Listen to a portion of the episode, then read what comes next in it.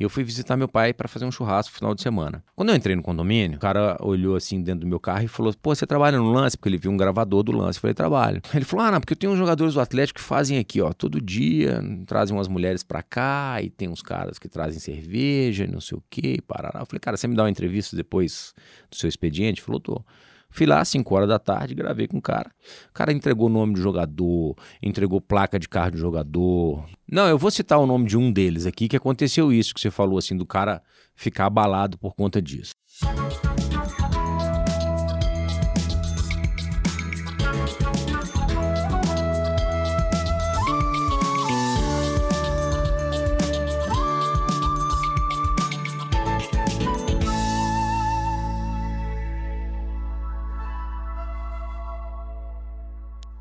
Fala galera, estamos aqui para mais um episódio do Gerais Podcast e eu vou deixar a camiseta do Leonardo falar pra, pela, por a gente hoje, pela gente. Por... Fala, Léo, isso, você que garrou agora hoje. Mas é bom às vezes dar uma lembrada como é que é começar o episódio meio travando, né? Isso aí. Fala pessoal, sejam bem-vindos. Breno, vamos marcar de tomar uma? Oh. Vamos marcar de ser campeão da, da Copa, ganhar o Hexa dessa vez ou não? Claro que vai. O, o Hexa vem, viu, Léo? Tem certeza, cara. Pois é. Camiseta da Copa da Bendizer, estilobendizer.com.br. Vamos marcar. E tem o cupom do Gerais Podcast, que é? Gerais Podcast. Vai dar 15% disso. de desconto em todo o site.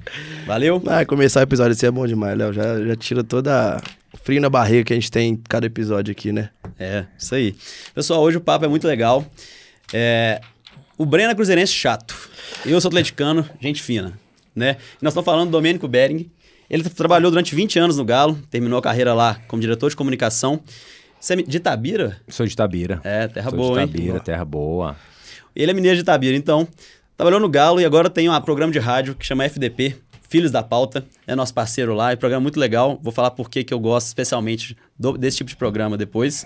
Seja bem-vindo, obrigado por topar essa conversa. Pô, obrigado, prazer estar falando com vocês aqui. Fiquei muito feliz quando o Léo me, me fez o convite. E tamo aí, cara. Podem perguntar o que quiser. Vamos fazer resenha sobre futebol, sobre vida, sobre o que vocês acharem interessante aí. Boa, legal. Contar um segredo que o Léo pediu pra eu não ser tão chato aqui como um cruzeirense chato que eu sou realmente. Cruzeirense chato é redundância, né, cara? Não, pois é. É, cruzeirense chato. Cruzeirense é chato. Eu tive que falar, cara, lembra? Ou um ou outro. É chato ou é cruzeirense. Os dois é, é, cara, óbvio. Eu confesso que eu sou chato mesmo, viu? Apesar de estar saindo agora do buraco né, de três anos aí de. Buracão, um né? lugar que a gente não, não tava acostumado a estar.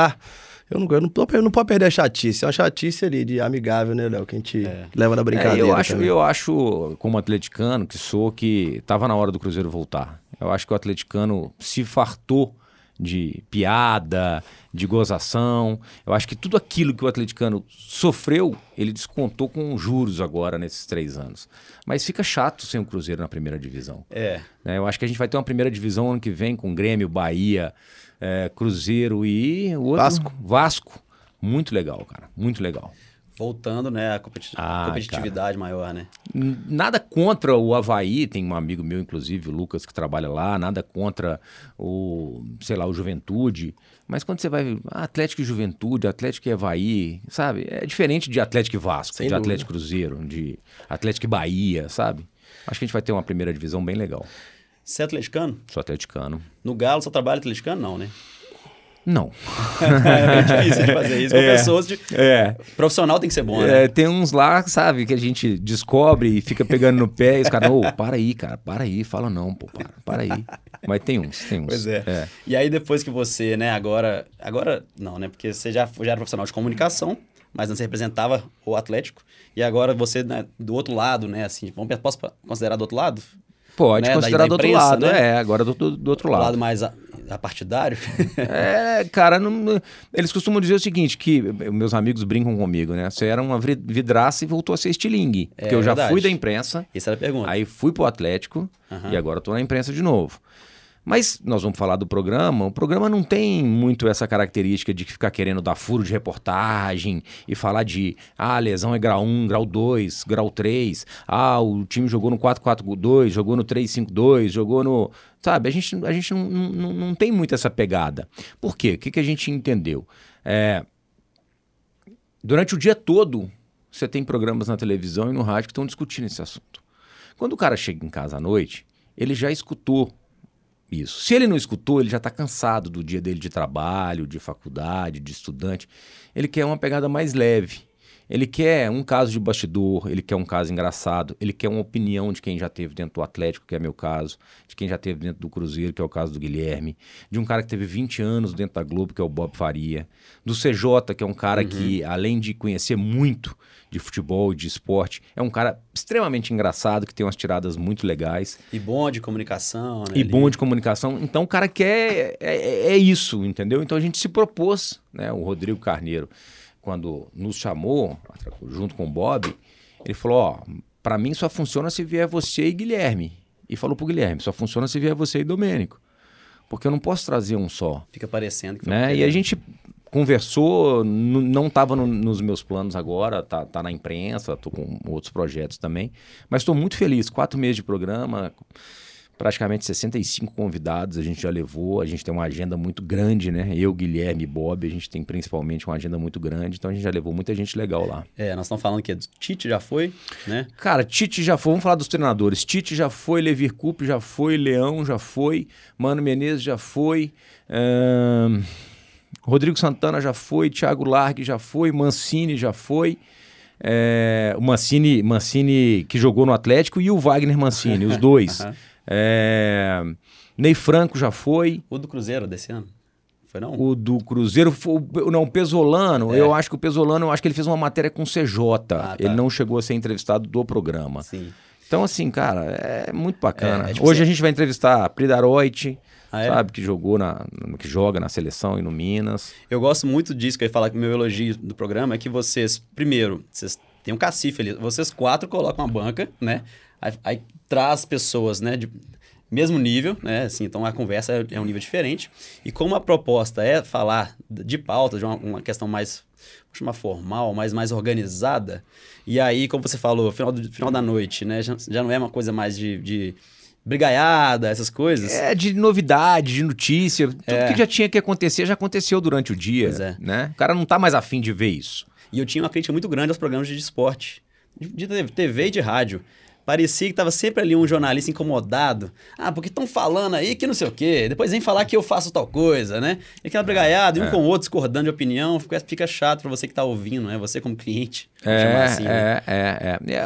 Ali a intenção é trazer a nossa experiência, né? Isso. É, é, é, é prender a atenção do ouvinte, do telespectador, com coisas que ele não está acostumado a ouvir nos programas tradicionais, né?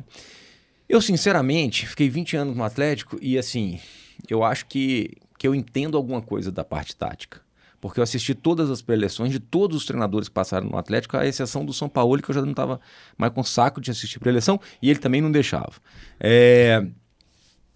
Mas, cara, eu, eu, eu, eu, eu entendo de 0 a 10, 3 da parte tática. Uhum. Me incomoda um pouco o jornalista que quer ser catedrático da bola, Sim. gênio da bola. Não, porque o Cuca mexeu mal, o Guga não fechou pelo lado contrário, a defesa estava em linha, e aí o, o jogador que era para fazer o losango não estava cobrindo o segundo terço do campo. Eu tenho preguiça disso, cara. Entendeu? Uhum. O Guilherme fala muito isso, assim. Fala assim, gente, eu não entendo nada. Se eu entendesse, eu era treinador né? É um ponto. Então, assim, eu acho que esses jornalistas que gostam muito da parte tática deviam estudar e se candidatar a cargos de auxiliares técnicos, analistas de desempenho, né? Uhum. Ah, mas o jornalista é importante ele falar para o torcedor o que está acontecendo. É, mas é legal, eu acho legal, tá? Enquanto telespectador. Pode ter aquele telespectador que goste mais da parte didática mesmo. Eu acho legal dizer o Atlético jogou contra o time tal, ficou muito recuado no primeiro tempo, o torcedor tá me entendendo. No segundo tempo, o Atlético avançou, atacou, marcou em cima sabe assim, adiantou as suas linhas. Eu tenho, eu tenho, sabe, os extremos, não sei o quê. Ah, cara, eu tenho um pouco de preguiça disso aí. É, e a proposta, pensando, quem tá ouvindo, né? A clareza é importante, né? É, Falar a mesma língua, né? Exatamente. É como o cara conversa no boteco. É. Entendeu? Você não vai pro boteco com seus amigos e falar assim, cara, você viu o Atlético no último terço do campo, como é que tá jogando bem? você fala, pô, o ataque do Atlético tá do caralho, né? Pra falar do caralho aqui. Pode. Pode. É no isso boteco você... você fala do cara. É, é isso que você fala no boteco. Uhum. O ataque, pô, regulou.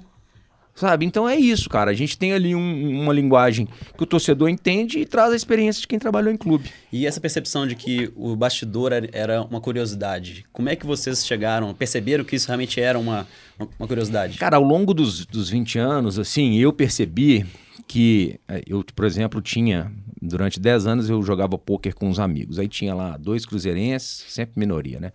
Dois cruzeirenses, oito atleticanos e um americano. É, é a proporção. Tá até- é, propor- é. proporção. E aí, cara, eu, eu, eu, eu chegava lá, os caras falavam assim: o Tardelli é gente boa? Como é que é trabalhar com o Ronaldinho Gaúcho? Como é que é não sei o quê? Como é que é? Eu falava assim, cara, o que pra mim é normal, né? O que pra mim já é cotidiano, já é do dia a dia, para as pessoas é muito legal saber. Né? Então, assim, eu falava assim, gente, vamos falar 10 minutos, vai, liga o cronômetro aí, pá.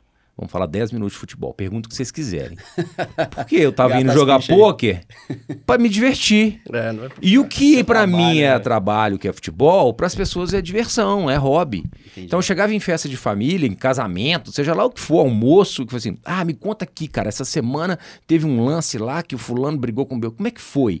Aí aqui, fulano de tal, é verdade isso? Tá vindo fulano? Eu continuava trabalhando.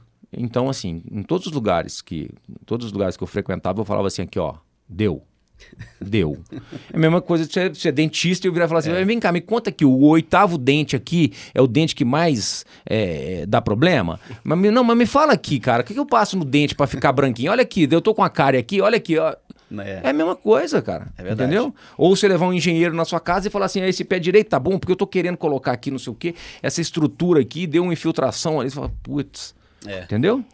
E no programa, assim, tem, tem, tem um limite de, de, de caso que você pode contar de bastidor? Tem alguns que você tem que segurar ou é Cara, o, o programa é muito legal pelo seguinte: a gente chega às 7h15, 7h20 e vai pra, uma, pra um camarim, assim, pra uma sala dessa aqui, assim.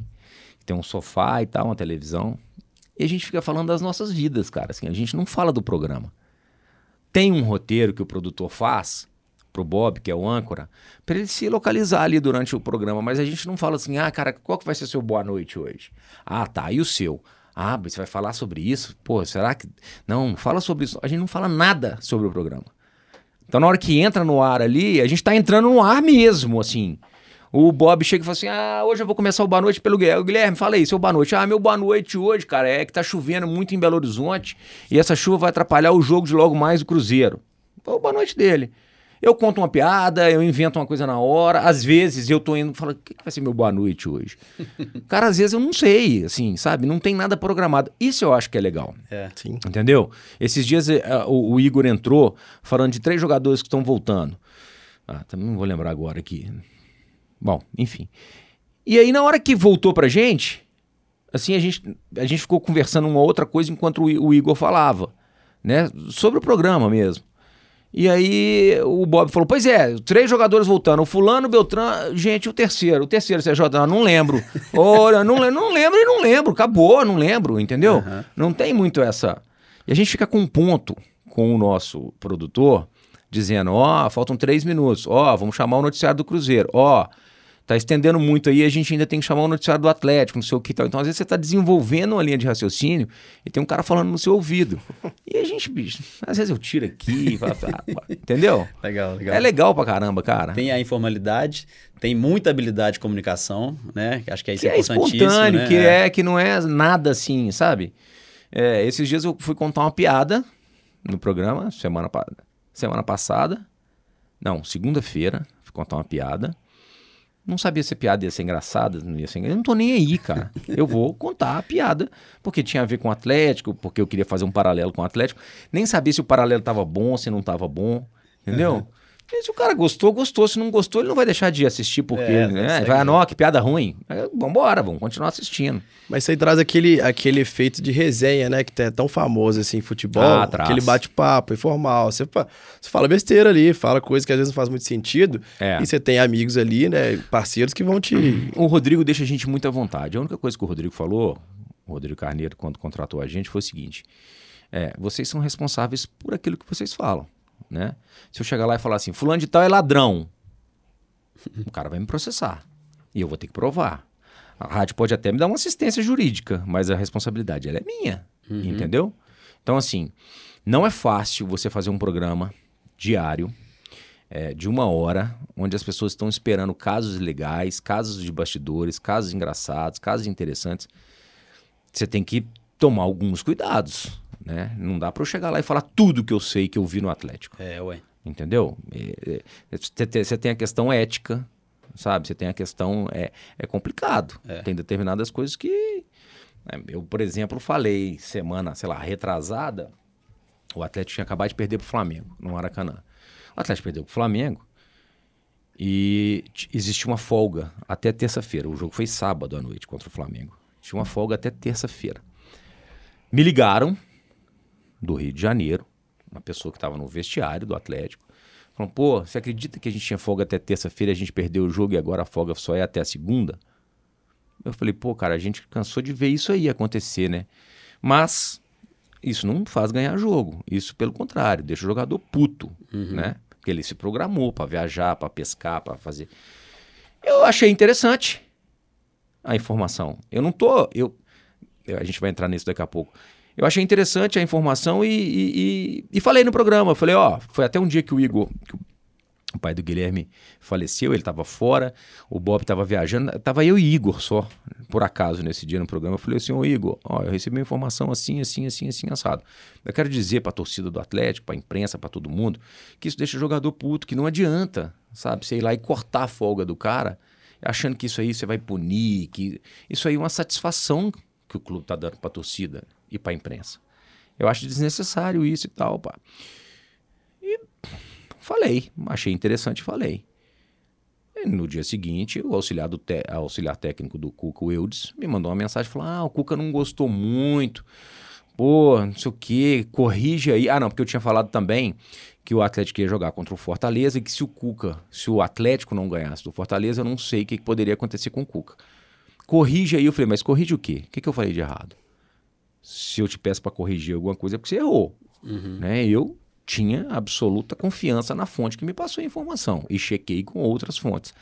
E o que eu ia falar é o seguinte, que é, hoje, fora do Atlético, por incrível que pareça, e olha que eu era um cara que sabia muita coisa do Atlético.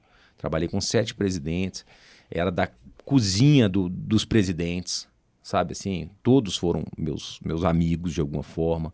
Então eu tinha muita informação, assim, tinha muita influência nas coisas do, do clube, principalmente na área de comunicação, mas muitas vezes era perguntado sobre outras questões também. E, e, essa, e, essa, e essa história da, da, da- de você ter as, as, as informações, você acha que você está super bem informado. Hoje, fora do clube, eu sei muito mais do que quando eu estava lá dentro. Entendi. Porque eu tenho muito contato. Porque são mais fontes que vão meio que te passando. Tenho muito contato e, e as pessoas hoje já sabem que eu já não estou lá dentro, que de repente eu, eu, eu posso, não, eu posso não, não, não, não- mexer uma pedra assim que as prejudique de alguma Aham. forma, embora eu nunca tenha feito isso absolutamente com ninguém, ninguém. Tudo que eu fiz dentro do Atlético sempre foi muito no sentido de construir, não de destruir nada. Não à toa, fiquei lá 20 anos com sete presidentes. E as pessoas talvez tenham mais confiança hoje, né? E me passem mais coisas do que antigamente. Então, assim, hoje eu sei muita coisa do clube. muito mais do que quando eu estava lá. e Paradoxo, a imprensa sabe muito pouco. É. A imprensa sabe 10, 12, 15%, eu não sei quantificar do que acontece lá dentro. Às vezes o cara se sente bem informado, mas o bem informado sabe 15%. É, porque aí já também faz parte do trabalho da, da comunicação de segurar coisas que vão ser prejudiciais ali também, né? É, mas o vazamento ele existe, é constante e chato pra caramba. Pois é, então já entrando nisso, eu tava falando com o Breno que eu queria começar, né? Acabou que a gente foi conversando sobre isso, mas foi, foi desembolando o assunto. Eu tenho a impressão que o trabalho da, da, da direção de comunicação, né, assessoria, é só problema. Essa que é a visão primordial que vem, pri- que vem para mim, sabe? É sempre, ah, polêmico tal, tem que ir lá criar uma nota. Ah, vazou da informação, tem que desmentir ou não, né? Seguro essa, não seguro aquela, né? É mais ou menos isso mesmo, parece que trabalha muito também. Não, é bem isso, não é mais ou menos não, é bem isso, assim, é tudo que é... O que acontece? O Atlético ganhou do Flamengo. Quem tem que brilhar? O cara que fez o gol, o jogador, depois o treinador, depois o presidente. Né? A, a comunicação, ela entra na hora do pepino. É para desmentir, é para corrigir, é para tentar negociar que determinadas matérias não saiam com, a, com aquele teor que você imagina que vai sair pelo que você já entendeu quando o repórter te ligou.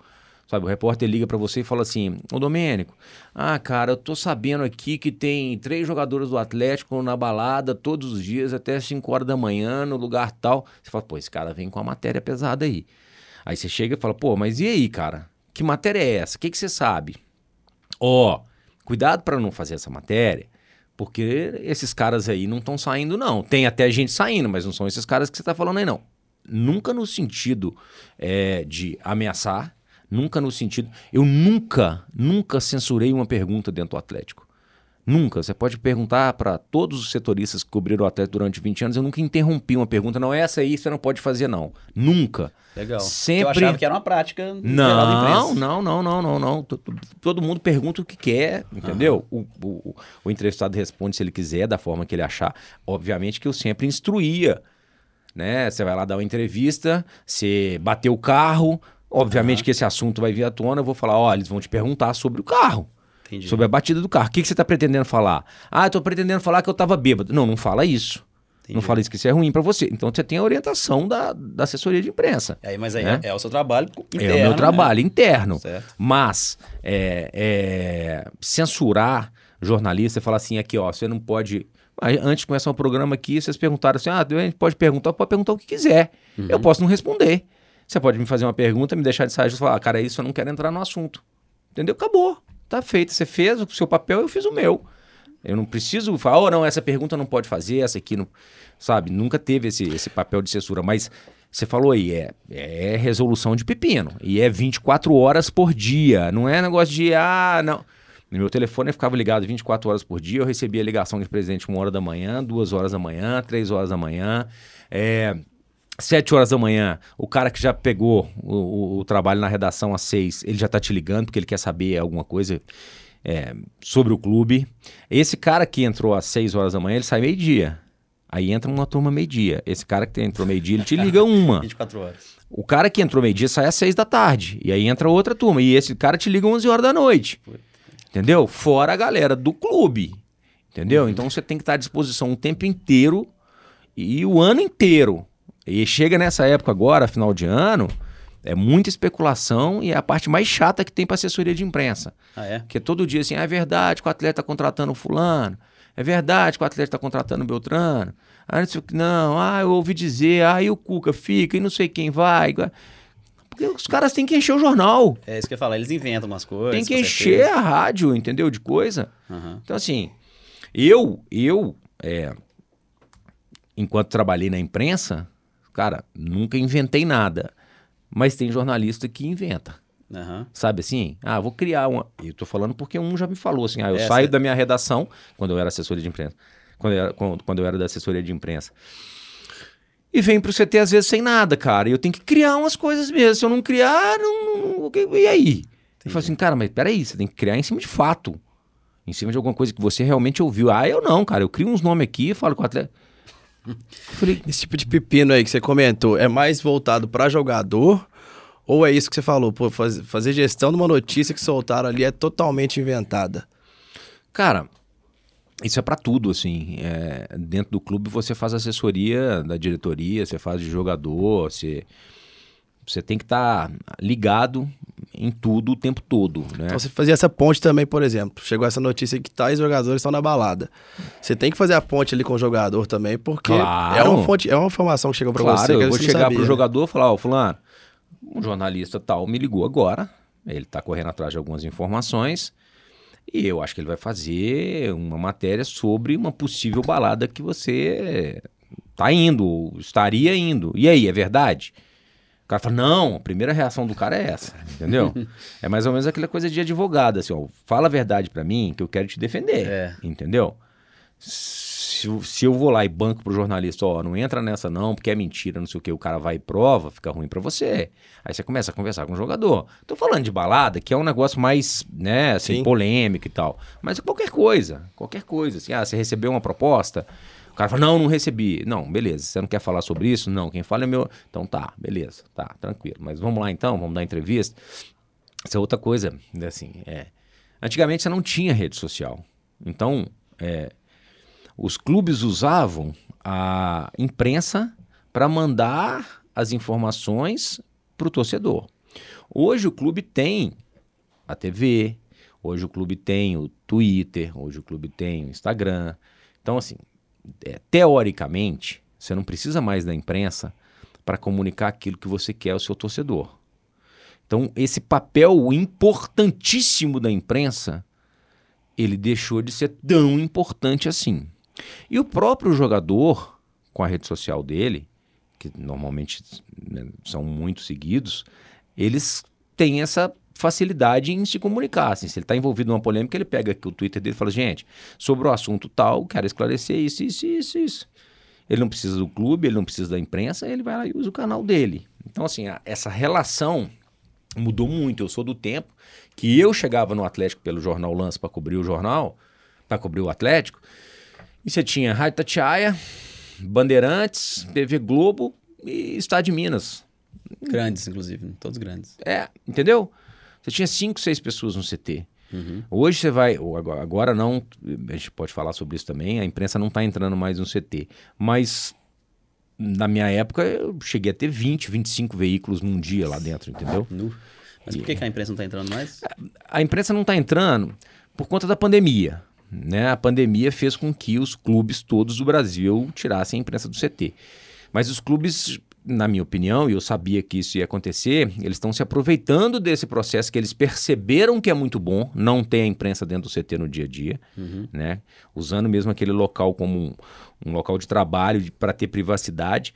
Por quê? Porque na Europa isso já, já acontece há muito tempo. Ah, eu tá. sabia que isso ia acontecer aqui, mas achei que ia demorar 10 anos. A pandemia acelerou esse processo. Então, assim, hoje eles vão lá e fazem uma coletiva com todo mundo online. Acabou a coletiva, acabou o coletivo, o cara vai pro campo e o cara tá lá na redação dele. Acho que acabou ficando bom pra imprensa também. Você gasta menos tempo de repórter, você gasta menos carro, menos motorista, menos gasolina. De alguma Aprende forma. a ser mais. A impre... É. Mas ao mesmo tempo, você permite que a imprensa abra possibilidades de muita especulação. Eles não estão vendo o treino. Entendi. Entendeu? Então, assim, o cara, ele, fica atrás da notícia do treino, mas ele não está vendo. Então, qualquer notícia que saia sobre qualquer jogador é notícia.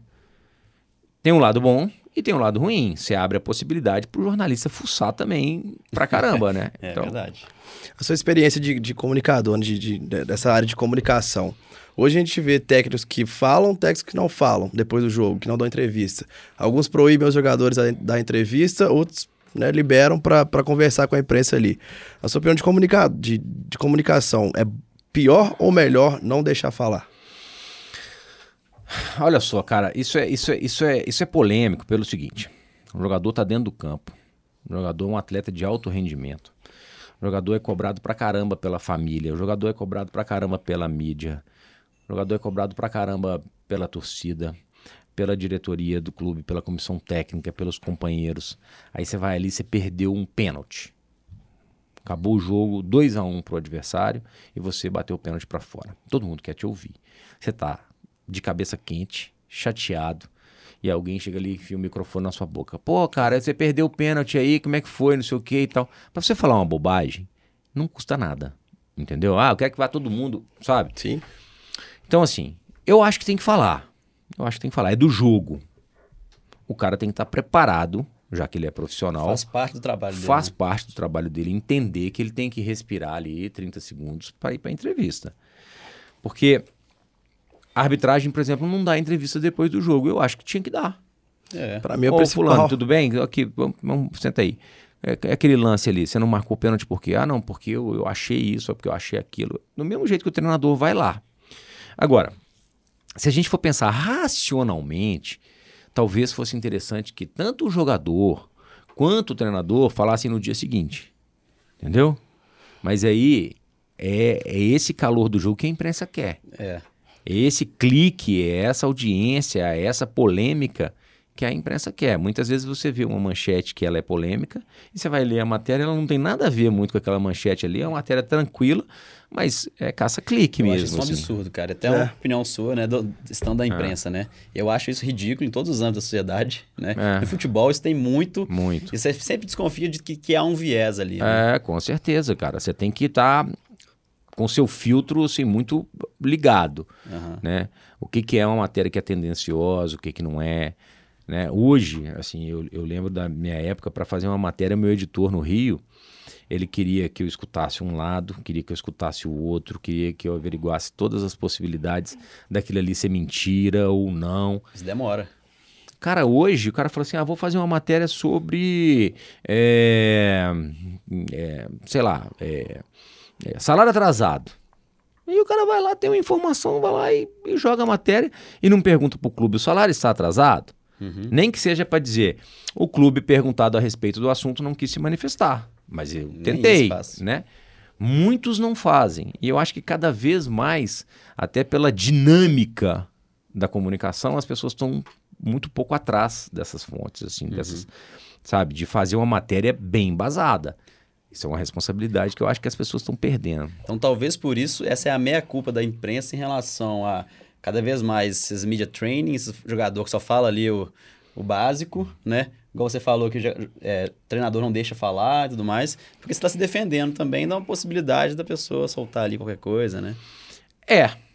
E assim, infelizmente, e isso não é verdade, o jogador de hoje em dia, ele acha que a imprensa é inimiga. E não é, cara. E não é. Não é. A imprensa está ali fazendo o trabalho dela, né? O jogador, é... quando ele faz dois, três, quatro gols, ele não tá no Globo Esporte, ele não tá lá na 98, ele não tá na Itatiaia, ele não tá na, na vitrine. Tá. Agora, quando ele faz algo ruim, ele não gosta de estar na vitrine. Óbvio. Ninguém gosta É, de estar pelo gosta. lado ruim. Mas aí, nessa hora, ele gosta de atacar, assim, ah, a imprensa, não sei o que. Fala assim, cara, mas você já reparou que quando você faz gol, quando você faz uma boa defesa, quando você joga bem, você acha que quase que é uma obrigação da imprensa falar bem de você? Então a gente tem que tentar sempre analisar isso. Muito jogador já chegou pra mim, olha aqui, essa matéria que a imprensa fez, é um absurdo, fala que esse cara lá. Aí eu vou, eu ia, recolhia lá 10 matérias. Fala assim, e essa aqui que você não me procurou? E essa aqui que você não me procurou? Olha aqui, ó, o cara te elogiando, olha aqui, ó. Olha aqui, olha aqui. O cara, ah, ah, O ser humano já tem uma tendência a lembrar do, do- do negativo, né? Cara, tem uma tendência a lembrar do negativo e tem uma tendência de achar que é sempre perseguido, assim. É. O time perdia. Teve uma época que a assessoria de imprensa que escolhia o jogador que ia dar entrevista. É, aí eu chegava e falava assim, ó, o Tardelli, você tá na entrevista. Ele falou assim, mas por que eu? Eu sou culpado da derrota? Falou, não, cara, eu tenho que escolher alguém, tô escolhendo você. não, mas, mas põe outro aí pra explicar. Sabe, todo mundo, é do ser humano, joga na defensiva, né, cara? Vou pegar uma água aqui.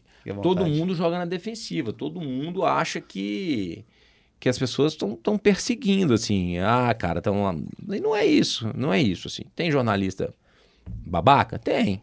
Como tem jogador babaca, como tem é, é, dirigente babaca? Tem, tem. Mas não é regra, entendeu?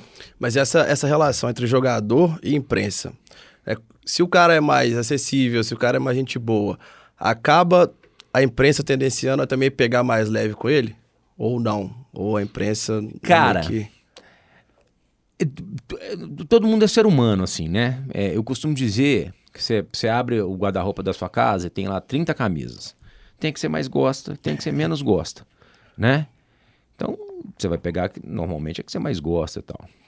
É, o ser humano, cara, é mesma- da mesma forma. É, a imprensa convive com 30 jornalistas. Tem o que é, eles mais gostam, tem os que eles menos gostam.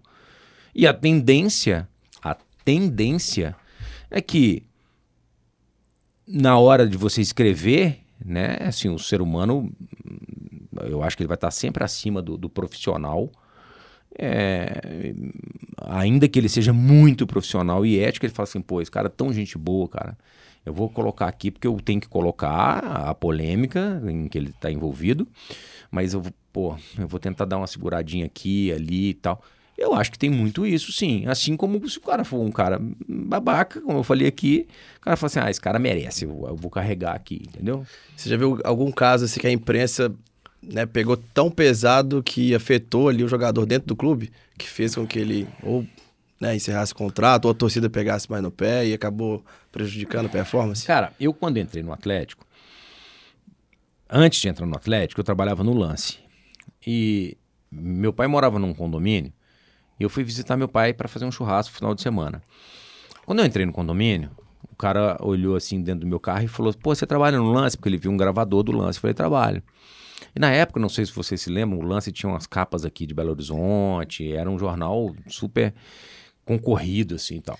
E aí ele era bem também, né? Chamava muita atenção também. né? É, é. Não, e pô, um jornal que você tinha no Rio, em São Paulo, era um jornal nacional, assim, então. E aí eu falei, trabalho. Ele falou, ah, não, porque eu tenho uns jogadores do Atlético que fazem aqui, ó, todo dia, trazem umas mulheres pra cá, e tem uns caras que trazem cerveja, e não sei o quê, e parará. Eu falei, cara, você me dá uma entrevista depois do seu expediente? Ele falou, tô. Fui lá às 5 horas da tarde, gravei com o cara. O cara entregou nome do jogador, entregou placa de carro do jogador, entregou tudo. O cara também. Desculpa, que ano que era mais ou menos? Isso foi 2000. 2000. 2000, porque eu entrei no Atlético em 2001. Aham. Quem que era o craque aí da, da época, Puts, você lembra? Não. Não, eu vou citar o nome de um deles aqui, que aconteceu isso que você falou, assim, do cara ficar abalado por conta disso. Cara, como eu coloquei aqui, você tinha que ter muita responsabilidade. Aí eu fui checar. Chequei tudo, cara, com o caseiro do sítio, che- chequei tudo, tinha todas as informações. E mandei isso pro meu editor no Rio. Falei, ó, tá acontecendo, não é uma noite, não são duas, isso é a semana inteira e tal. Na época o treinador era o Parreira. E o time mal. E aí eu falei, pô, vamos soltar essa matéria? O cara falou, ah, mas a gente precisa de foto, não sei o que e tal. Não é muito tipo do, de matéria do lance, essas, essas ma- essas matérias mais polêmicas. Eu falei, cara, eu te ofereci uma pauta, você não quer, beleza, tá tudo bem. Essas festas continuaram e a imprensa começou a descobrir. E eu descobri por sorte, porque meu pai morava num condomínio. E aí, quando a imprensa foi ao condomínio para poder buscar as mesmas, as mesmas informações que eu já tinha, a galera da, da- da- do, do condomínio já estava proibido de dar entrevista. Entendeu? Porque ficaram sabendo que eu tinha ido, que eu tinha fuçado e tal. Ah, não, para de falar, não, não sei o que e tal. Não, não atende a imprensa. E aí, a galera do condomínio falou: Ó, o cara do lance já teve aqui e tal. Aí as pessoas que cobriam o Atlético junto comigo vieram atrás de mim, assim, pô, cara, a gente ficou sabendo que você foi lá. Não, foi e tal. Não, passa pra gente aí, passa pra gente aí. Eu falei: não, eu não vou passar o material que eu tenho. Espera. Aí eu liguei pro Rio e falei: ó, uma turma aqui descobriu e vai soltar também. Aí o cara falou: aí já é diferente. Não vamos soltar então. Vamos. Só que assim, cara, como eu não tinha tanta estrutura nessa época aqui, eu trabalhava de casa e tal, eu não tinha um fotógrafo que me acompanhava. E os jornais que tinham descoberto também tinham fotógrafos. Aí eu falei, ó, eu deixo vocês escutarem os depoimentos aqui, alguns deles, mas vocês, pô, tiram foto Tira lá do sítio, não sei o que e tal. Não, a gente já tem, a gente passa foto, foi quase que uma negociação. Tá colado. E aí, né? a gente, e a gente soltou tudo junto, assim, entendeu? A minha matéria, eu entendi que ela estava mais completa, tanto é que teve jornalista que soltou também, que foi processado depois. E um dos jogadores que participavam disso aí, é, é, e que ficou muito puto na época, assim, e ficou abalado com a história, porque o nego começou a ameaçar na rua e tal, foi o Guilherme, Ah, atacante. sim. E aí, seis meses depois, eu tava no clube. Uhum. E o Guilherme tinha ódio de mim, velho. Você imagina o que, que é pra mim. Eu tinha 27 anos quando eu entrei no Atlético. E o Guilherme no auge. E era os né? E o Guilherme no auge. Você imagina o que, que é pro Guilherme me encontrar no clube, estando, viajando, concentrando, sempre. E ele nem olhava pra minha cara. Eu falei, cara, eu tô tranquilo, eu fiz o que eu achei que eu tinha que fazer enquanto profissional e tal. Aí um dia, no lançamento do livro do Dr. Neilo Lasmar e do Rodrigo, no Automóvel Clube, o Guilherme foi. Eu tava sentado assim, cara, numa mesa. Ele falou: Posso sentar aí? Eu falei: Pode. Aí ele sentou, ele falou: Pô, bicho, você me fudeu, não sei o que e tal. Falei: Guilherme, eu quero te fazer uma pergunta. Se fosse você, com um ano de jornal, e uma matéria dessa caísse no seu colo, você não precisa responder agora, não, tá, Guilherme? Você faria essa matéria ou não? Aí ele olhou pra mim assim e falou: Vou te responder amanhã. Eu falei: Beleza. No outro dia ele me chamou e falou: Cara, eu faria. Você tá certo, você tinha que fazer mesmo. Então, O que você falou ali não, não era mentira. É óbvio que a gente não quer que ninguém descubra, é óbvio que a gente não quer ser exposto, mas eu faria. Falei, cara, então, beleza, zerou aqui, nossa, ah, zerou. Grande amigo que eu tenho hoje. É. Grande amigo que eu tenho, a gente fala sempre. Já foi entrevistado no FDP.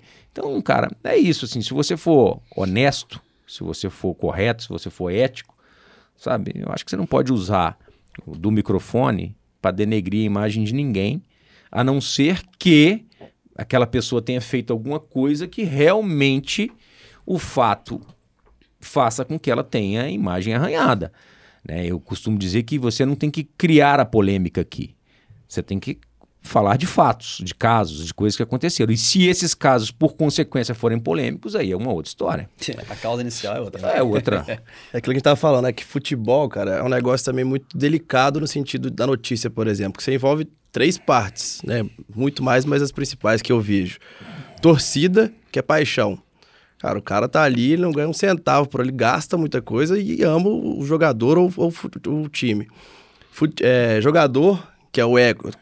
Acredito eu que o ego seja lá em cima, então tem Nossa, a questão de ego é certeza, de cobrança. Né? Com certeza. A vaidade é, no futebol, é. de forma geral, ela é, ela é impressionante. Ah, se imagina. E, eu, e a mídia, né? É o tra... A imprensa que precisa daquilo que é o trabalho dela. Eu falei outro dia sobre isso no programa, que o que, que acontece?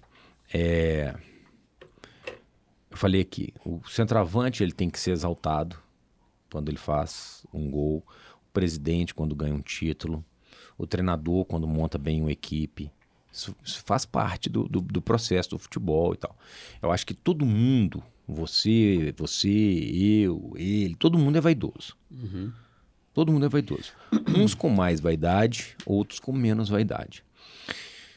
Você não pode, isso é uma frase até do, do, do, do, do, do ex-presidente Alexandre Calil, ele falava muito, e eu concordo, assim, deixar que a sua vaidade seja maior do que a sua inteligência.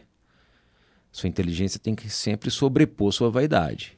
Todo mundo quer ser notado, todo mundo quer dar entrevista, todo mundo quer sair no jornal, todo mundo quer ser reconhecido por coisas boas né? É, a imprensa, nós, agora tudo lá de cá, da imprensa, somos muito vaidosos. Só que a gente era um, um canal de. Né, a gente era elo. Né, clube, torcida. E agora eu vejo muita gente querendo ser assim, agente principal do processo. Sabe? O que eu vejo de jornalista aí, rádio, televisão, querendo ser estrela, mas é muito.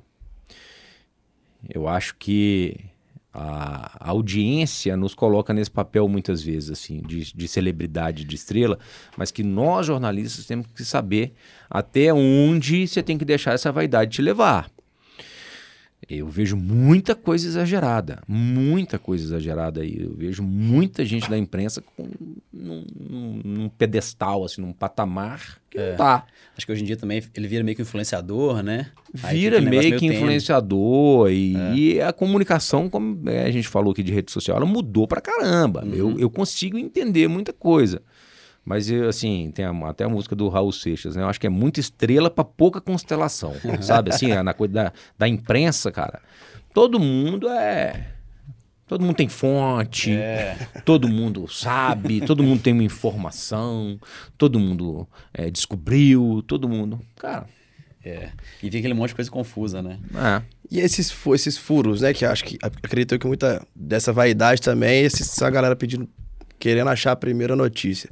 Eles ganham realmente muita coisa de ser o responsável pelo aquele furo da, de, de, de, imprensa ou é só vaidade realmente ter achado? Cara, é, é uma outra coisa que sempre me incomodou, é tanto do lado de lá, como diretor de comunicação, quanto do lado de cá. Sabe essa coisa assim?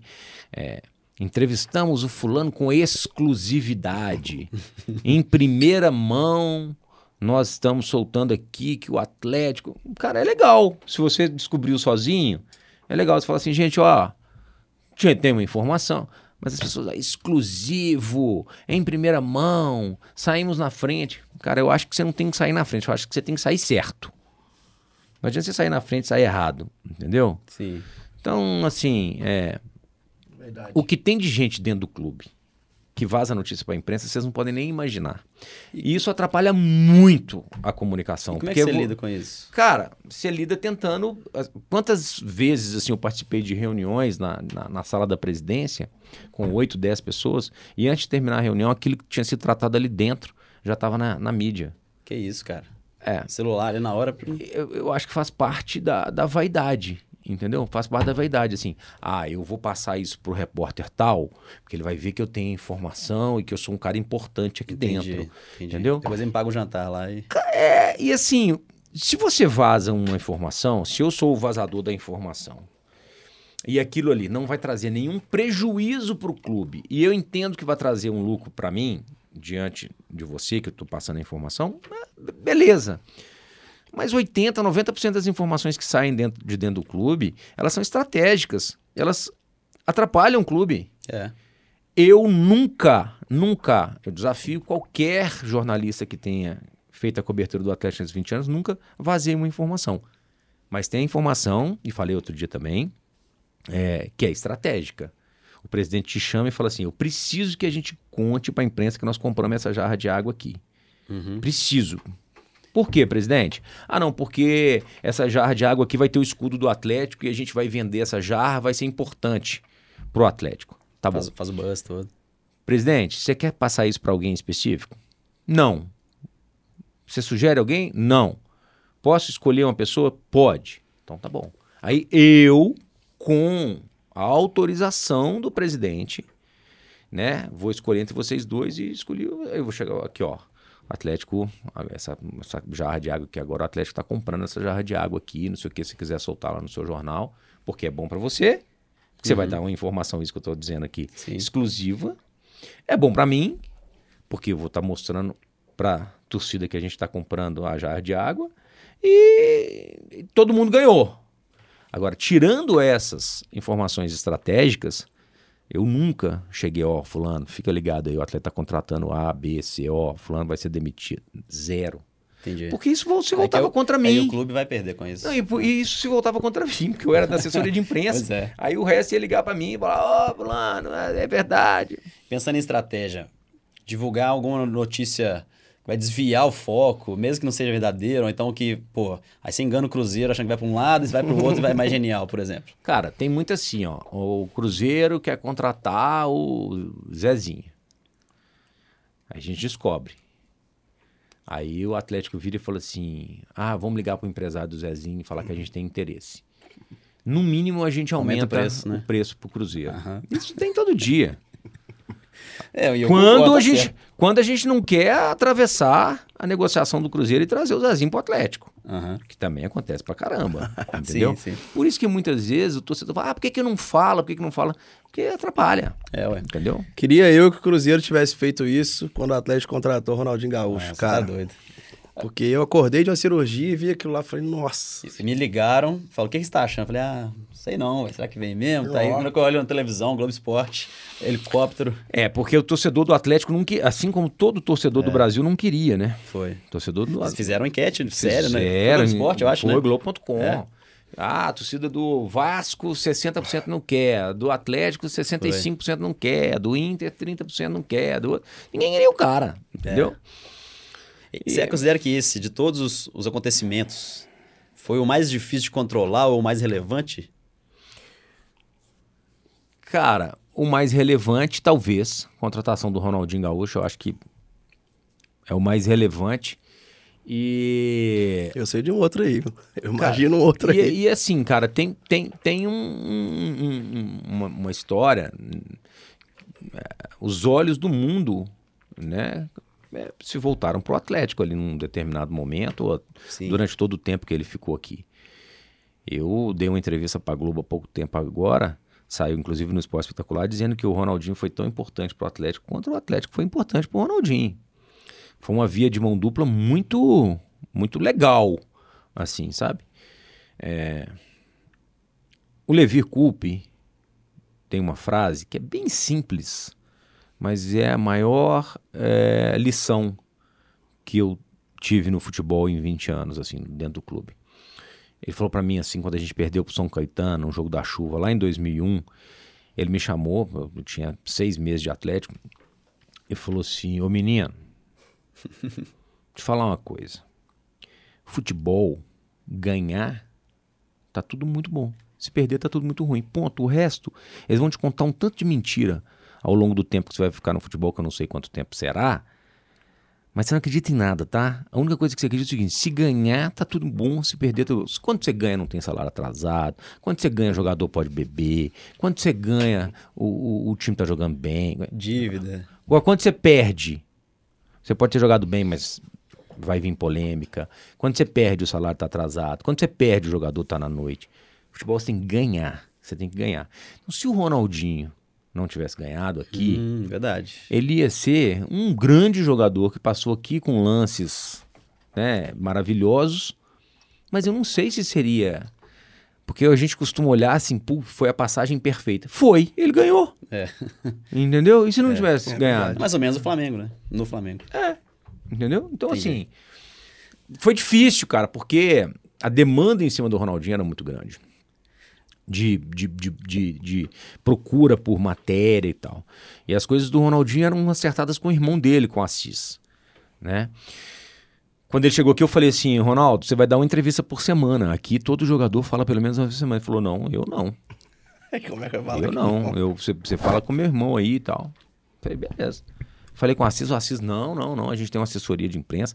Assessoria de imprensa tem que ser comunicada com 24 horas de antecedência. Eu falei, Assis, te falar, cara. Aqui não é o Flamengo. Aqui a gente vai dar entrevista uma vez por semana. É a regra da casa. Se você quiser, você pode conversar com o presidente. Se o presidente abrir uma exceção pro Ronaldo, é uma outra história. E ele conversou e o presidente não abriu exceção.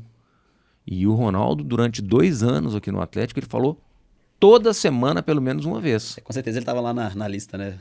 De Não. escolhas, né? Pela imprensa ele falaria todo dia. É. Mas pelo menos uma vez por semana ele falava. Entendi. Entendeu?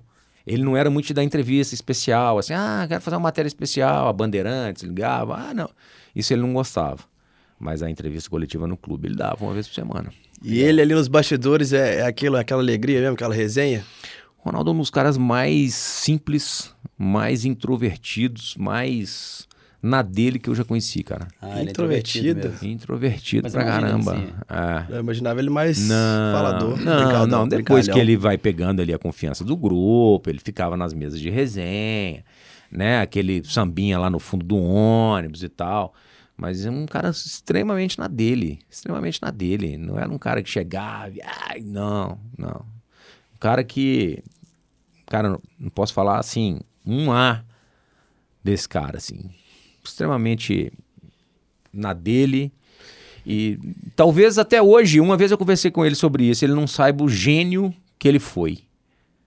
Uma vez a gente estava na Colômbia e o pau cantou assim na hora que a gente estava saindo do hotel e a torcida queria abraçar ele e tal. Eu comentei com ele, falei, cara, você tem ideia do que, que é isso aí?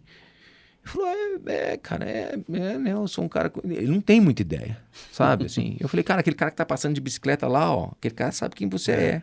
Você não, você não tem nem ideia daquele cara, quem, quem que ele é, se ele é pobre, se ele é rico, se ele é feliz, se ele é triste. Você não sabe nada daquele cara, mas ele sabe da sua vida. E com ele tiveram momentos difíceis, teve que dar uma segurada pra também não, não descambar tudo. Por exemplo, depois que já ganhou a Libertadores, beleza, aí já tinha, né, chegado no- na conquista maior, mas até lá o caminho, você, ô, segura aqui, motiva lá, me ajuda aqui, sabe, uma coisa assim. Então, pô, segura, dá uma reduzida em alguma coisa aí. Cara, é- é- é- essa parte assim do, do- do- da conduta dele era mais com o Alexandre, era mais direto com, lá. com o Maluf, com o Cook e tal. Nas coisas de imprensa, sim, né? Ele perguntava, e aí, o que, que, que é hoje? Assim, eu lembro, a gente estava em, em Marrakech e, e aí tinha uma entrevista coletiva com ele, assim, imprensa do mundo inteiro. E eu falei, Ronaldo, hoje você vai dar uma entrevista duas horas. Não, não, não, não, me põe amanhã aí, cara. Me põe amanhã. Eu falei, não, não, cara, você não tá entendendo. É imprensa do mundo inteiro. Você é o cara do Atlético. Os caras querem te entrevistar. Pra gente é bom, vai dar uma repercussão mundial a entrevista e tal. Ele falou, que hora que é? Eu falei, duas horas. Ele falou, não, beleza, duas horas eu tô aqui. Eu falei, beleza. Deu um e meia, um e quarenta, eu tô ali, um e cinquenta e tal. Eu falei, bicho, ele não vai Te descer.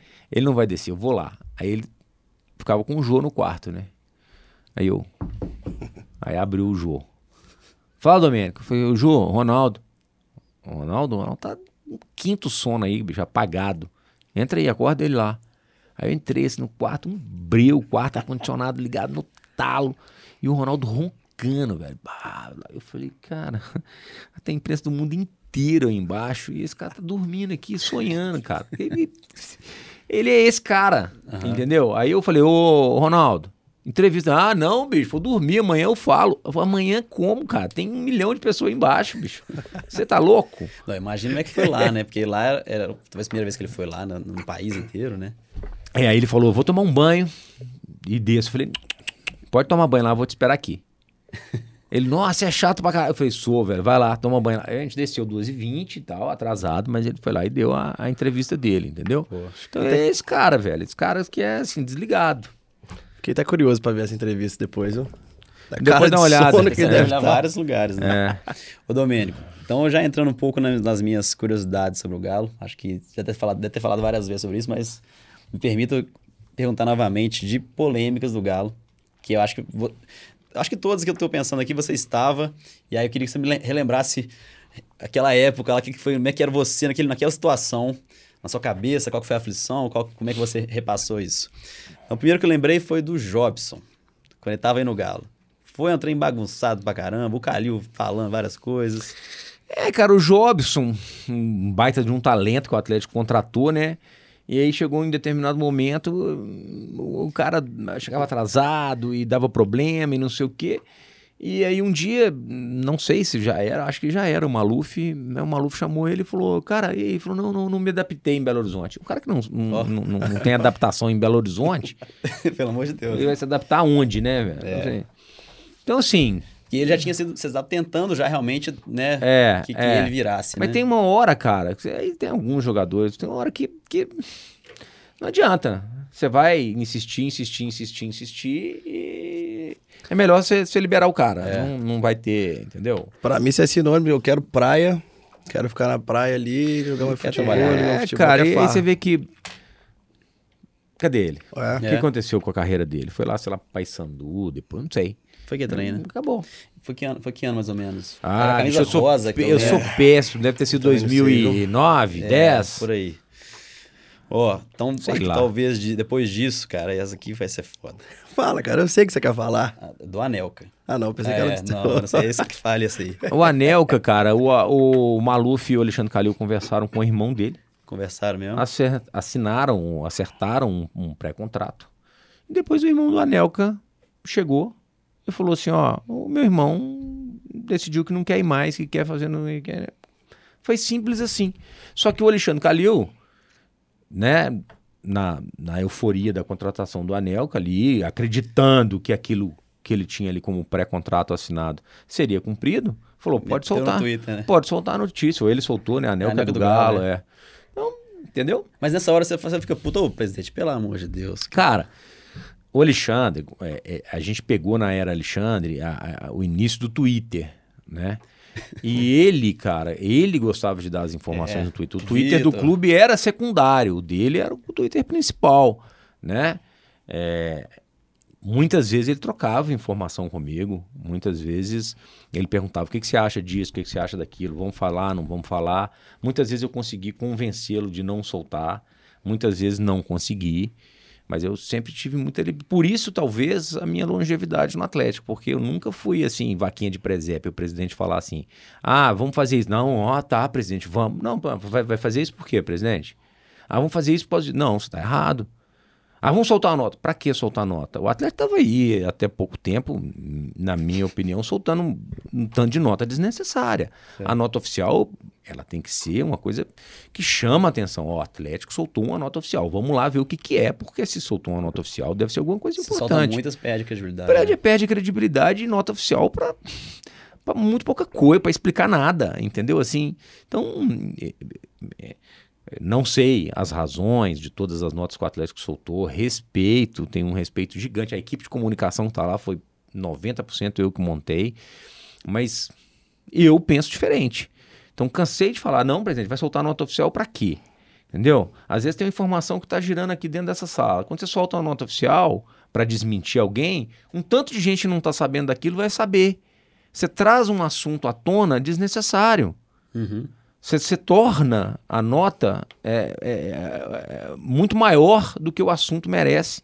Então, cara, são coisas que você tem que ir lá dentro. Então, muitas vezes eu, eu, eu discordava. E muitas vezes não adiantava discordar. Ele era o presidente, eu era o empregado. Entendeu? cabeça dura pra caramba também. Não, cara, o Alexandre é um cara tranquilo, assim. É, ele te escuta. É? Diferentemente, ele é, ele é centralizador? É. Mas ele escuta as pessoas. Ele escuta. O Sérgio Sete Câmara da mesma forma, sabe? O Daniel da mesma forma. Eu comecei com o Nélio Brant, depois fui para o Ricardo Guimarães. Do Ricardo Guimarães fui para o Ziza, Ziza, Alexandre Calil, Alexandre Calil, é, Sérgio Sete Câmara, é, Alexandre Calil, Daniel Nepomuceno. Nepomuceno, Sérgio Sete Câmara.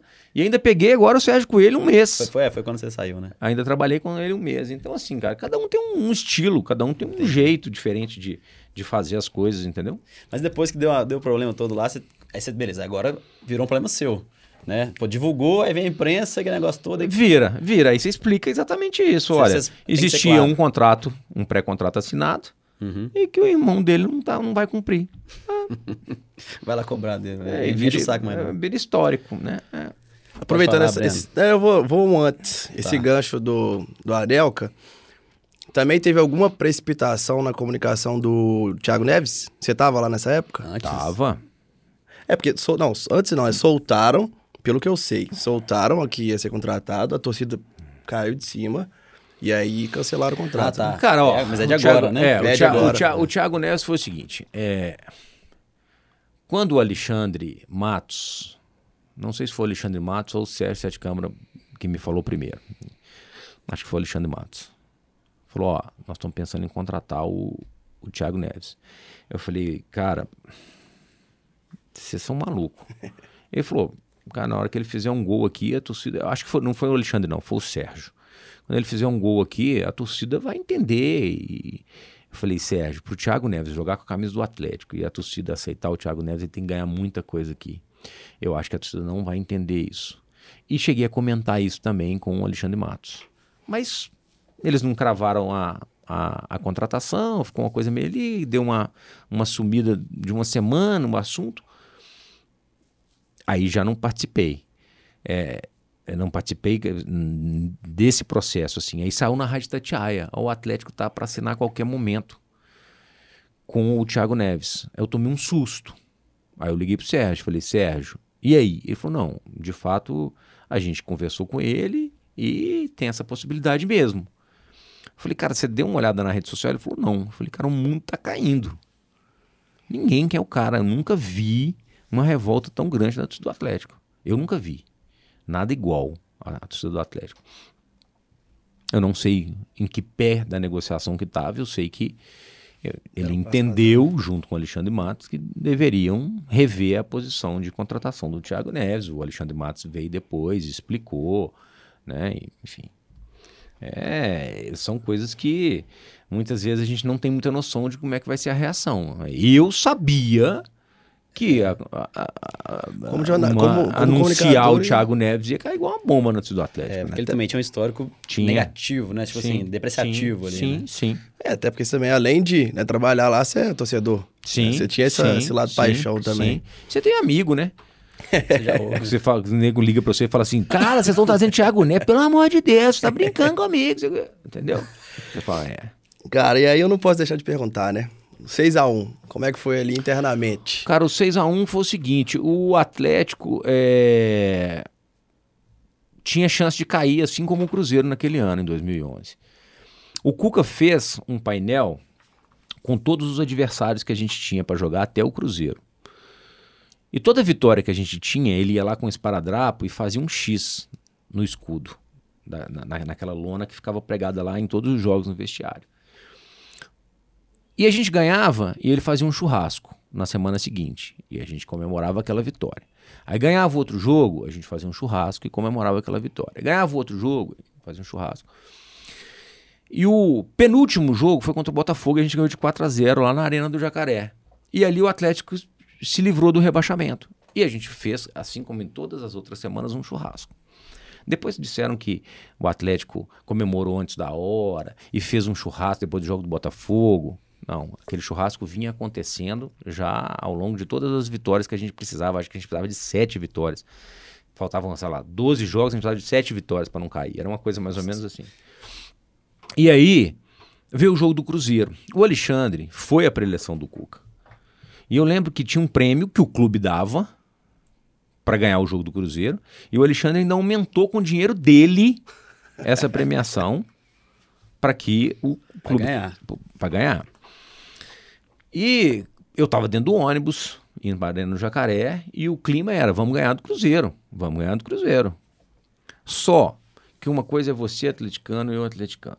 Não adianta você pegar o seu sangue e ir lá e injetar nos jogadores que jogaram aquela partida. A grande responsabilidade deles já tinha sido cumprida na semana anterior. Não adianta. Cabeça também. Entendeu? Não adianta. Para mim era um título rebaixar o Cruzeiro, para você era um título rebaixar o Cruzeiro, mas para aqueles jogadores lá era mais um jogo, talvez. Talvez, para alguns, não posso falar. Entendeu? E aí, eu vi tanta besteira, tanta asneira depois que o jogo foi comprado, Foi, que é, o jogo foi não sei o demais. que. Cara, você vai vender um jogo, você vende por 2x1, né? vende por 1x0, vai vender por 6. É, exatamente. Né? Vai vender por 6x1. Então, assim, é, é, eu, para mim, né, aquele jogo foi, foi, foi importantíssimo, assim. Eu, eu, não, eu não vejo aquele jogo como, ai meu Deus, 6x1. Cara, o Atlético mudou muito depois daquele 6x1. Depois dele que entra o Cuca, né? Não, não é? o Cuca tomou o 6x1. É, já tava no Galo, né? Foi. É. Que segurou, bancou. É, o Calil bancou, foi. o Cuca tomou o 6x1. O que eu quis dizer é que, tipo assim, aí o, talvez o próprio Cuca É. mudou ali a forma de pensar. É, né? foi muito, foi, foi importante para aquele momento do Atlético. Porque Em 2011, a gente tomou 6 a 1 Em 2012, a gente foi vice-campeão brasileiro. Foi. Em 2013, a gente foi campeão da Libertadores. É. Aí veio o Levi. Aí em 2014, a gente ganhou a Recopa. 2014, a gente ganhou a Copa do Brasil em cima do Cruzeiro. 2015, a gente foi vice-campeão brasileiro. 2016, a gente foi vice-campeão da Copa do Brasil. Aí 2017 eu- não teve nada assim de quase classificou para Libertadores. E quer dizer, de 2012 até 2017 foram cinco anos em que o Atlético, É. até junto com o Cruzeiro em um momento 13, 14 que o Cruzeiro ganhou os brasileiros, né, reinou assim no, no- no- no futebol brasileiro. Foi. Então eu acho que o 6 a 1 na história do Atlético ele é importante. Ele Dá é uma- importante. um marco, né, pro, pro- do, do fundo do poço pra subir. né? Aconteceu um negócio que a gente perdeu pro Flamengo no Rio em 2014, antes de- da- da- dessa final com o Cruzeiro. O, o Flamengo foi, foi- Eu sempre confundo. O Flamengo, Flamengo foi a, a semifinal. Do Brasil? É, Foi, Flamengo, a, C- foi a CM. e o Corinthians às quartas de Isso. final, né? A gente perdeu a semifinal 2 a 0 o primeiro jogo lá no Rio. E no outro dia eu acordei, comprei todos os jornais e guardei na minha mala e trouxe para Belo Horizonte e mostrei pro Levi no dia do jogo aqui, da volta. Aí o Levi olhou os jornais assim, era galinha morta, galinha sopada, é, Atlético freguês do Flamengo, não sei, todos Dado os jornais do Rio. já, né? É. Aí eu, ele olhou assim, cara, eu, falei, Levi, eu comprei esses jornais lá no Rio semana passada. O que, que você quer fazer com isso? Ele falou, peraí que eu vou te mostrar. Aí pegou os jornais assim, empilhou, rasgou e jogou no lixo. Eu achando que tinha tido a ideia maravilhosa, Mostrar né? pros Mostrar pros jogadores, ai, vamos lá e vamos mostrar pros caras. E aí o Levi falou pra mim assim, que pra mim é, é o meu maior mestre no futebol, um grande amigo que eu fiz, um cara espetacular, mas cara, ser humano incrível assim, caráter, um cara fora da curva. Aí o Levi virou pra mim e falou assim, ó, o seu sentimento em relação à raiva que você tem do Flamengo não é o do Tardelli, não é o do Dátilo, não é o do Guilherme, não é dos caras que vão entrar em campo amanhã. Seu sentimento é esse aí da década de 80, de CBF, não sei o que. Não adianta que você não vai conseguir transferir isso para esses caras. Eles vão ter que ganhar o jogo e nós vamos ganhar o jogo porque a gente tem que cumprir o nosso papel. E não porque nós vamos mostrar um jornal que os flamenguistas estão gozando os atleticanos. Porra, Aí tomamos, Legal. é, aí tomamos 1x0 do Flamengo aqui, o classificadaço, aquela história toda e tal, né? Aí tomamos 1x0 aqui. E eu pensei assim, puta, Levi, por que, que você não deixou eu botar no jornal, cara? Olha, era agora e tal, não sei o quê.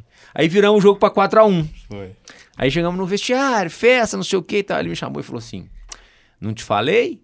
Não te falei que a gente ganhava o jogo? Eu falei, cara, você tá brincando comigo, né? Você virar um 2x0 lá no Rio, tomar 1x0 aqui, vai fazer 4. Nossa Cara, senhora, cara. Duas vezes seguidas. Não, pois é. Eu, eu lembro que eu, eu- no do Corinthians, eu comprei quatro latões de Heineken. E aí eu comecei a ter um ritual. A cada gol que ia rolando, eu ia, sei lá, fazendo uma, virando latinha um pouquinho e tal. Eu fiquei na mesma posição, virando latinha. É, isso é bem O segundo de tempo inteiro. torcedor mesmo, é. No Flamengo, tive que repetir, né? Senão ia dar errado. Ah, e você tem certeza que você que Certeza, ganhou eu- o título, claro. né? Eu confesso que eu, como cruzeirense, quando eu vi essas duas viradas, depois Cruzeiro e Atlético na final, Ah, não, a gente é falei, formado. cara, infelizmente, o Cruzeiro tinha a questão do brasileiro, né? Que É. já tinha ganhado. Então, assim, por mais que tinha Tinha rivalidade. quarta-feira cara, do Goulart, né? Quarta-feira Ah, é tem, mais, Quarta-feira tem mais. tal, é. E o vestiário desses, dessas, dessas viradas, cara? O que, que, que era aquilo? Cara, é, é- é a melhor parte do futebol. É? É, você quer que o mundo acabe ali, entendeu? Só que assim, é, eu, muita gente me pede para escrever um livro, tem muita história, tem muito Verdade. caso e tal. Eu confesso que tenho uma certa preguiça, entendeu? Porque eu, burro que fui, não anotei assim, ah, 2006 aconteceu isso na Série B, 2007 o treinador era o fulano, 2008 um caso engraçado. Eu tinha que ter anotado umas coisas assim para me basear. Eu lembro muita coisa, mas provavelmente muita coisa se perdeu aí no tempo. É, E o- se eu escrevesse um livro, ia ser assim, ó, a vitória não é o céu, mas a derrota é o inferno. Esse seria o título do meu livro. Entendeu? Legal. Porque a vitória, você comemora no vestiário, é legal pra caramba, mas no outro dia você tem que ganhar de novo. Entendeu? Então, sim, ela dura 12 horas, 15 horas, 24 horas ali, aquela euforia da vitória. Agora a derrota, bicho, ela te massacra até o próximo jogo, assim. Ah, perdeu, perdeu, perdeu. Então a vitória, ela não é o céu, mas a derrota é um inferno, velho. Nossa, imagina. É. Igual você falou do Levi Coupe falando, né? Ou você ganha, tá tudo ótimo, ou você perde, tá Você ganha, errado. tá tudo ótimo. Mas você vê, só um caído. O time do Atlético em 2001 era disparado o melhor time do campeonato. O time do Atlético Paranaense era bom, com o Geninho. Mas o time do Atlético era bom pra caramba. É. E nós demos um chocolate no primeiro tempo no São Caetano. E o Mancini, que era do Atlético, cruzou as duas bolas pros dois gols, dois gols do Magrão. Naquela época não tinha esse negócio de contrato, não pode jogar pelo outro time. Não. É. Ele era do Atlético. E foi no hotel depois É mesmo? encontrar os amigos e tal. Eu falei, que É, filha da puta. Aí, hoje é meu amigo e meu sócio, velho. É só assim. É, meu sócio. E, mas aqui, tipo assim, eu acho tem uma força de vestiário muito importante de grupo, que aí, então, os dois jogos da, da Copa do Brasil, Corinthians e Flamengo, no intervalo, com certeza teve ali uma energia que a galera falou assim, vai dar, vai dar, vai dar. E aí, nesse caso, gostaria de focar mais no, no final do Libertadores, que com certeza vocês tiveram ali uma, uma força que, porra, vai é possível. É, a final da Libertadores aconteceu da gente ter perdido é, por 2 a 0 pro News Old Boys na semifinal, É, lá. sim. E eu nunca vi uma torcida igual aquela, velho. Uma torcida É fanática, mano, um cara, um estádio, uma verdadeira Caldeirão. caldeirão, assim, sabe? Uma pressão absurda. E o jogador sente, né? Ah, cara, quem não sentir. Mesmo que time cascudão que era. Ah, cara. E aí a gente perdeu de dois, mas era pra gente ter perdido de uns quatro. Assim como foi com o Tijuana. A gente Uhum. empatou lá 2 a 2 mas era pra ter tomado uns quatro também. É, Aí a gente voltou aqui e conseguiu naquele jogo do Independência, que acabou a luz, Luz. não sei o que e tal. Que é suspeitíssimo. É, é. mas não teve nada. Mas que, que é bom que fique pra história. É, bom é, demais. ótimo, deixa Verdade. ficar pra Ganhando, história. eu Não teve, teve nada, é. É, E a gente virou o jogo contra o News. Aí fomos jogar contra o Olímpia. Ontem, cara, eu tava vendo nesse, nesse documentário que a, nesse, nessa matéria que a Globo fez aqui sobre os 10 anos da chegada do Ronaldinho, o gol do, do, do Olímpia, o segundo gol de falta foi aos 47, 48 minutos do segundo tempo. Eu tava atrás, cara. Eu me vi ontem na, na matéria. assim, eu tava atrás do gol. Eu falei, meu Deus, 2 a 0 de novo, não, cara. 2 a 0 de novo, não. E o Ronaldinho foi um dos caras que é, entrou no vestiário dizendo, gente, não acabou, não. Nós viramos contra o Tijuana, nós vamos virar de novo. Pá, levanta essa cabeça aí. Vamos, vamos, vamos, vamos. E Legal. assim, aí a gente veio para aquele jogo aqui. No dia teve uma entrevista coletiva. O, o cara do, do presidente do Olímpia fez um 4 com a mão. Ele era tricampeão, né? Da Copa Libertadores. Ele fez um 4, Ah, é? assim, tirou uma foto com o 4, tipo assim, você é tetracampeão. A taça lá no Ouro Minas te- teve uma coletiva lá e tal. E eu, cara, foi, foi muito tenso, assim, porque você vai para um jogo, hum, primeiro tempo, 0 a 0 É, Aí você volta pro segundo tempo, faz um gol com o Jô, né? foi logo no início, né? E aí, cara, 42 minutos, mas eu, assim, eu tinha uma sensação, cara, dentro de mim que a gente ia ganhar. É mesmo? Que a gente ia ganhar, que a gente ia ganhar. Mas assim, eu olhava e falava assim, mas pô, tem 42 minutos. Alguém falava, tem 42 minutos. Eu falava, não, calma, sabe assim? Eu não tava calmo. E aí aquele, aquele lance do Léo, do, do Léo, né? Que a bola foi tava com ele ontem lá no, no Tristeza, Mineirão. cara.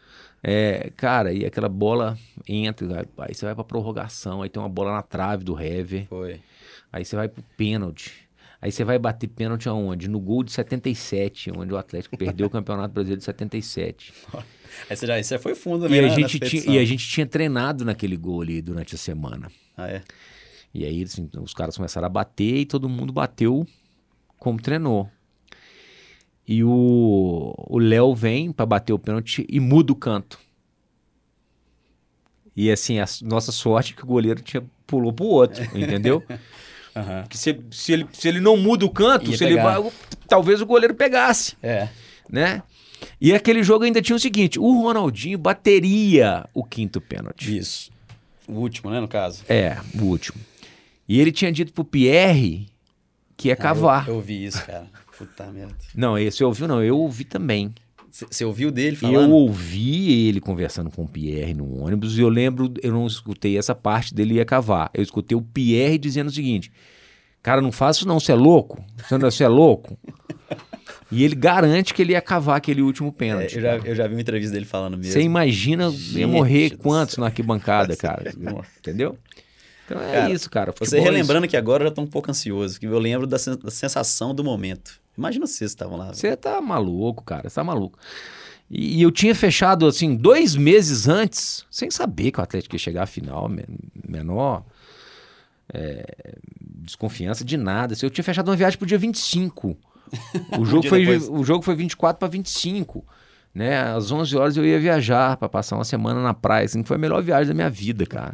É, Sabe, você viaja imaginar. leve, você, viaja, você imagina eu viajando com o Atlético tendo perdido uma Libertadores. Nossa, tá ferrado. Foi muito legal, cara. A Libertadores foi muito legal. Tem muita história boa de Libertadores. Cara, eu anotei uma pergunta aqui que eu, eu tenho sentido isso ao longo do, do tempo aí que eu acompanho muito futebol também. Você que tá ali próximo, ali dentro, né? Vê hoje os perfis de jogador que vem mudando, imprensa vem mudando, rede social. Você tá achando que o futebol tá ficando mais chato? Com certeza. Com A certeza. gente tá, a mesma Você visão. pega aí, assim, o VAR. Eu acho que ele é uma Exato. ferramenta importante. É uma ferramenta importante para não ter injustiça. Né? Você perder um título, um trabalho gigante que você faz para ganhar um título. Você perder porque uma bola entrou, não entrou, ou saiu, ou não saiu, ou foi impedimento, ou não foi, é chato pra caramba. Acho que tem que se melhorar muito essa história do, do, do, do VAR aí, pra coisa ficar mais rápida, enfim. É, acho que fica mais chato porque hoje, assim, um goleiro faz uma defesa, eh, parece que é quase que uma obrigação ele ficar rolando no chão fingindo que machucou. Isso é chato pra caramba, É. né? É, o juiz, o cara vai lá e dá um carrinho no outro, o juiz marca a falta, ele levanta e abre os braços, tipo assim, não, não fiz nada, fui na bola, sabe assim? É uma cara de pau, sabe? O juiz vai ao VAR e vai oito atrás dele, fica lá assim, ah, não, Porra, aí, cara, assiste o futebol, não que seja exemplo pra tudo. Tem muita, boba, muita besteira lá, muita coisa ruim também. Mas assiste um futebol europeu, falta é falta, acabou. O cara vai no VAR sozinho, resolve ali e tal. Então, principalmente o futebol brasileiro, assim, onde todo mundo quer ser esperto, quer ganhar, de sabe? E aí a, a própria coisa da imprensa, assim, eu acho que ele- o futebol era mais romântico, sabe? Assim, é- eu acho que o futebol tá mais chato. Acho que o futebol tá mais chato. Eu acho que tem um exemplo também de é, comemoração, cara, que eu fico, eu fico, é, pô, é um momento de maior alegria É, do, do jogador. é, é. E os caras podando, pô, não pode É, tirar a camisa, não pode é, fazer é. dancinha. assim. É, é, é. É um negócio que, até linkando com a, com a nossa Copa agora, né? Que espero que os jogadores cheguem lá com alegria, com, com vontade É, de jogar, é. que realmente tragam Uma o Copa, Hexa uma Copa nós. diferente, um país diferente, né? País muçulmano. É... Eu tô muito curioso para entender. Assim, hoje eu tava vendo um- um- uma matéria, eu acho que no Estadão, né? não sei. É, Uma cerveja, você, vai- você só pode tomar quatro copos de cerveja. E mesmo assim, nas zonas de fanfest, que não são dentro do estádio, são um pouco afastados do estádio. Quatro por pessoa. E custa 73 reais um copo de cerveja. E? É. 73? É. O cara, um shake lá, um, um- um- um- sei lá o que, que o cara é. do Catar falou num, num- num bate-papo com o Cafu, né, que é meio embaixador da Copa, assim, falou assim: essa Copa não é para mochileiro nem para aventureiro, essa Copa é para quem tem dinheiro. Ô, louco. É, É mesmo. Tem impressão que vai ficar mais vazio os estádios, não? É mesmo? acho que não, cara. Olha. Eu tava vendo uma matéria do, do Eric Faria, um baita de um repórter, ele falando que já tem um milhão de pessoas no Catar, Lá já, né? coisa assim. Acho que não. Chegou uns indianos com as torcidas, vocês viram isso? É, vi. Era alguma coisa de internet que eu não tô É, eu sabendo? vi um meme disso aí, eu não vi, não, vi eu detalhe, vi, eu não. vi. Isso que eles gostam do futebol brasileiro, gostam do futebol da Argentina, Pelé, Maradona, Messi, Neymar e tal, uns com a camisa do Brasil, É. a camisa da Argentina. Tem a questão também que vai ser mais junto, né? Vai ser 70 um quilômetros. É, aí a galera vai concentrar Um, o mais. estádio mais longe um do outro fica 70 quilômetros. Ah, tá. Aí você pega aqui no Brasil, por exemplo, você joga lá em Porto Alegre, lá em Manaus, são 3 mil quilômetros. Pois entendeu? é. E a pergunta que não quer calar, nosso tempo tá acabando, mas o Hexa vem ou não Vem. vem? Vem? Então tamo acho junto, que vem. também acho que vem. Eu acho que vem. O time do Brasil é muito forte. O Tite teve um ciclo inteiro. Acho que é um baita de um treinador. Meu amigo, um dos amigos que eu fiz no futebol, um cara muito correto, merecedor. Tem o, o Rodrigo Lasmar lá, tô falando da minha torcida pessoal, que é meu amigo. Tem o Guilherme Fialho, que é fisioterapeuta. O Charles, que é fisioterapeuta. Dois grandes amigos que eu fiz. O Felipe Calil, o filho do Alexandre Calil, é um dos médicos da seleção. É uma turma que eu torço muito, né, junto com o Tite, fora o fato de ser brasileiro e para mim que trabalho com esporte, que trabalho na imprensa, que falo de futebol, eu acho que valoriza muito todo mundo, o Brasil ganhando a Copa. Isso aí. Eu torço pra que ganhe. Se o Daniel Alves não machucar ele até lá, que o com gol do Pedro. Porque eu sou fã daquele cara, viu, cara? Quase que o Daniel Alves Você viu, velho? tira o Você Pedro. viu né? esse Eu lance? vi, ué. Que É, isso, que loucura. Mas vamos que vamos, né? O Vamos que é a vamos. realidade. Vamos Tô lá. Confiante. Domênio, obrigado pelo papo. Pô, eu que cara. agradeço. Estou à disposição quando Valeu. quiserem falar de futebol. Depois não fazer um Só só, chamar. De, só de furos aí, só de polêmicas aí. Não, tem muito caso engraçado, muito caso legal, muito, Boa. muita história bacana. Foi até um desafio nosso, né, Léo? De segurar, às vezes, algumas coisas que a gente queria perguntar, mas pelo tempo não dá. Acho que vai ter, o, vai ter que ter o capítulo A 2 hora aí. que vocês quiserem, estou à disposição. Valeu, muito obrigado. Valeu. E aqui, rapidão, né? Fala do, do FDP, pessoal. FDP todos os dias, de segunda a sexta, às 20 horas, na 98. Você pode assistir pelo, pela net, no 698, no 198. Você pode assistir no canal 22 em Sete Lagoas, canal 29 da TV aberta. Você pode escutar pelo YouTube, você pode escutar pelo 98,3 da sua FM, ou seja, possibilidades mil aí. Assistam o FDP que vocês vão gostar. É, assina embaixo. Valeu, galera. Ó, e compartilha, gente. Futebol é paixão nacional. Quem é atleticano, quem é cruzeirense, quem é americano, quem gosta de futebol, esse episódio aqui tá sensacional. Papo, obrigado pelo papo. Acho que Maravilha. esses bastidores são legais demais de escutar. Muito legal. Valeu, galera.